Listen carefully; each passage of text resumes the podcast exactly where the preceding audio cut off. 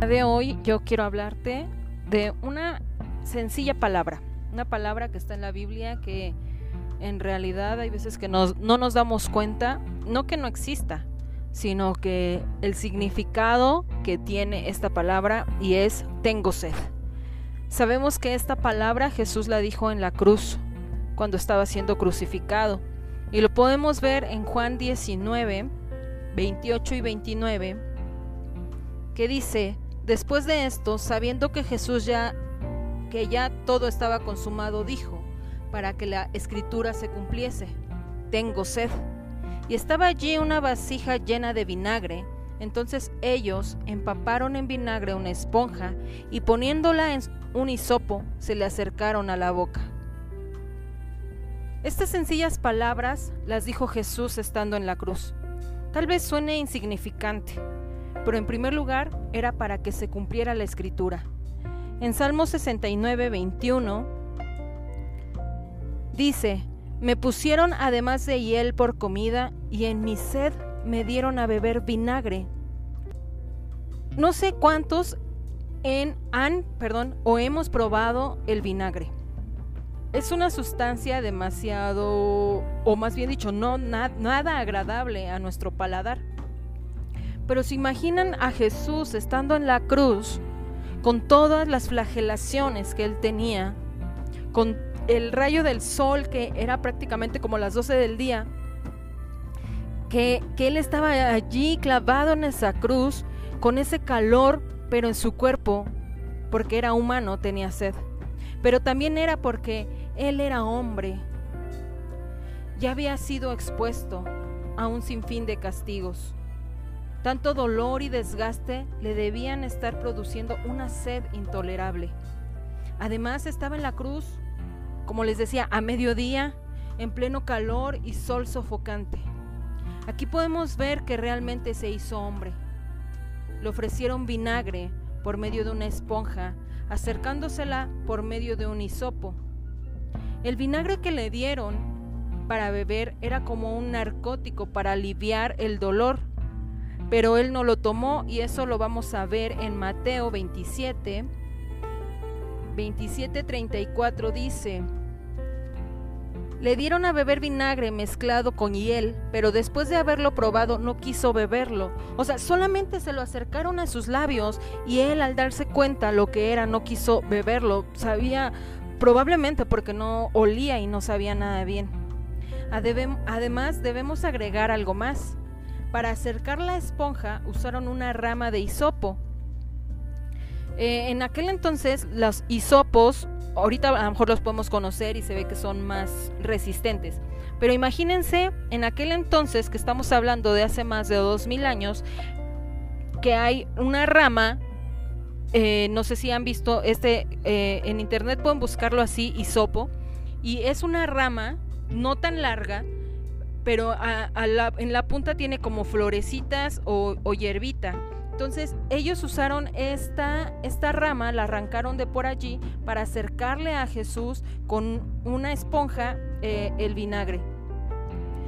Estudiosos afirman que no tendría sentido esto, porque como les comento, es una rama pues demasiado frágil, ya que hisopo y jabalina se escriben parecido en griego. Más allá de que este argumento parezca razonable, notemos no tenemos motivo para creer que se pudo haber usado. Una rama de hisopo lo suficientemente larga y resistente para poder alcanzar la boca de Jesús. Con ella, y lo veremos rápidamente en las escrituras, vamos a, a ir a Éxodo 12:22 y dice, y, y tomad un manojo de hisopo y mojadlo en la sangre que estará en un lebrillo y untad el, el dintel y los dos postes con la sangre que estará en el lebrillo y ninguno de vosotros salga de las puertas de su casa hasta la mañana. De modo se destaca que de este modo, bueno, en, en esta escritura, perdón, se destaca el hisopo. Ese elemento que pidieron que, fuera usado para que los dinteles de las puertas fueran señalados con la sangre de un cordero, porque en aquel entonces ya, si se acuerdan, querían matar a, los primogénitos, entonces eh, lo que pasa y para que el ángel de la muerte no pasara en aquel entonces, lo que hicieron es pintar las puertas con sangre. Entonces, este elemento eh, de modo, perdón, se destaca el hisopo es el elemento señalando al Cordero Pascual por medio cuya sangre las personas serían salvas de la ira de Dios. Ese es Cristo Jesús, nuestro Cordero Pascual, que nos liberó del poder del pecado y que recibió el castigo que nosotros merecíamos. Vamos a ir también a Levítico 14:6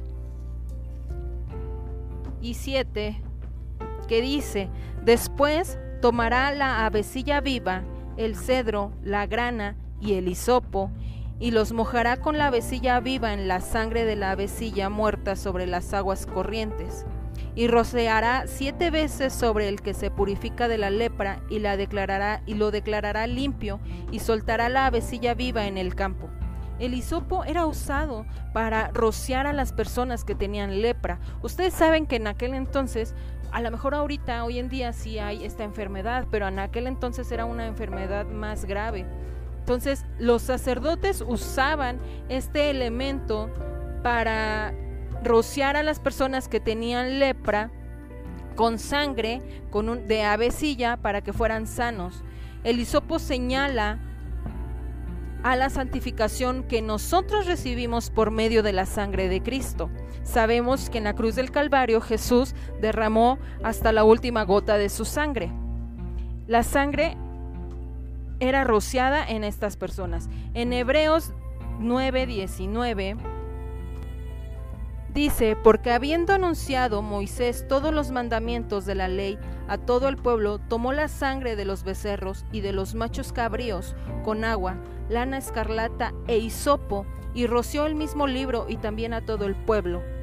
La sangre era, era rociada con un hisopo para señalar el establecimiento de un pacto. Nuestro Señor dice, este es el nuevo pacto en mi sangre, la cual es derramada por muchos. Esta sangre del pacto que Dios les ordenó a ustedes. Pero por, medio, ¿por qué motivo Jesús realiza esta exclamación, tengo sed? Su significado va mucho más allá. No se trata de debilidad, sino lo que hace es señalarnos su estado espiritual. Jesús, allá en la cruz, tenía sed, porque no había sufrido, porque, perdón, porque había sufrido el abandono del Padre y había sido hecho pecado por nosotros. Es por ello que la sed que se siente tiene que ver con la falta de la presencia del Padre. ¿Cuántas veces de nos, cuántas veces nosotros hemos sentido sed? Vamos caminando por la calle y hace demasiado sol y llega el momento en que tienes sed. O estás haciendo ejercicio y no tienes cerca tu agua y tienes sed. ¿O cuántas veces te has sentido solo y sientes un vacío en tu corazón? Imagínate Jesús, Jesús estando en la cruz del Calvario, pagando el, el precio por ti y por mí llevando en sí mismo todo ese dolor, todos esos pecados, pero también estaba sintiendo la ausencia de su Padre. No porque, no porque Dios estuviera en contra de él, pero Él se estaba haciendo, Jesús estaba siendo inmundo por nosotros. Es por ello, vuelvo a repetir, que la sed que siente tiene que ver con la falta de la presencia del Padre en su vida, con la agonía espiritual que estaba viviendo y con el ser hecho objeto de la ira de Dios. En Juan 4, 13 y 14 habla de la mujer samaritana. Yo sé que a lo mejor algunos han escuchado esta historia de que Jesús se encuentra en el pozo a una mujer samaritana y la mujer samaritana le dice que cómo es posible que hable con ella si no es permitido hablar con una mujer samaritana. Y, y Jesús le dice, sí, pero yo tengo, del agua que yo tengo y el agua que yo te ofrezco no vas a tener sed jamás. Veamos en Juan 4:13. Dice, respondió Jesús y le dijo, cualquiera que bebiere de esta agua volverá a tener sed. ¿Por qué le estaba diciendo esto? Porque estaban cerca de, cerca de un pozo. Entonces Jesús le estaba diciendo que si él bebía o ella bebía de esa agua, iba a volver a tener sed. Y Jesús le dice, más el agua, o más bien dicho dice, más el que bebiere del agua que yo le daré, no tendrá sed jamás, sino que el agua que yo le daré será en él una fuente de agua que salte para vida eterna. El agua que Dios nos da es el Espíritu Santo que nos va a llevar a la vida eterna. Esa mujer lo entendió y le dijo al maestro que ella quería de esa agua. Pero también la confrontó porque Jesús sabía su vida y, ella, y Jesús le dijo, el marido que tienes ahora no es tu marido porque cinco maridos has tenido. Pero aún así Jesús la perdonó, la rescató y la sanó sanar espiritualmente y le dio esa agua que salta para vida eterna.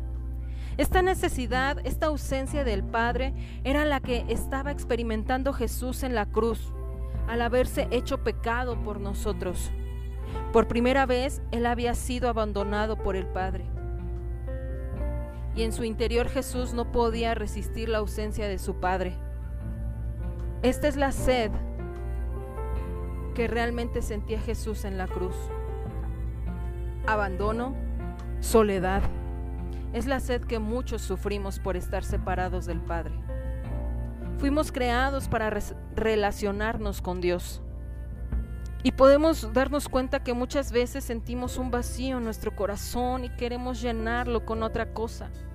Y al final del día nos sentimos vacíos. Pero ese vacío solamente puede llenarlo el Padre puede llenarlo, que tengas tú una relación con Dios, una relación estrecha con el Espíritu Santo, con Jesús, ese Jesús, ese Maestro que murió en la cruz en el Calvario por ti y por mí, que derramó hasta la última gota de su sangre para darnos vida eterna. Ese Jesús que también fue hombre y que sintió sed. Ese Jesús que sintió el abandono del Padre te está buscando hoy en día. Para que tú lo aceptes en tu corazón y puedas tener una vida eterna. Puedas sentir esa agua, el cual brota de tu interior. Esa, esa agua que no te va a dar, que si tú la tomas no vas a tener sed jamás. Y podemos notar que en realidad todos, todos, sin excepción de personas, necesitamos del Padre. Yo te invito en esta, en esta hora ahí donde estás, que le abras tu corazón a Dios y le digas, Dios, es verdad, yo tengo este vacío en mi vida. Es este vacío que nada ni nadie lo puede llenar más que tú.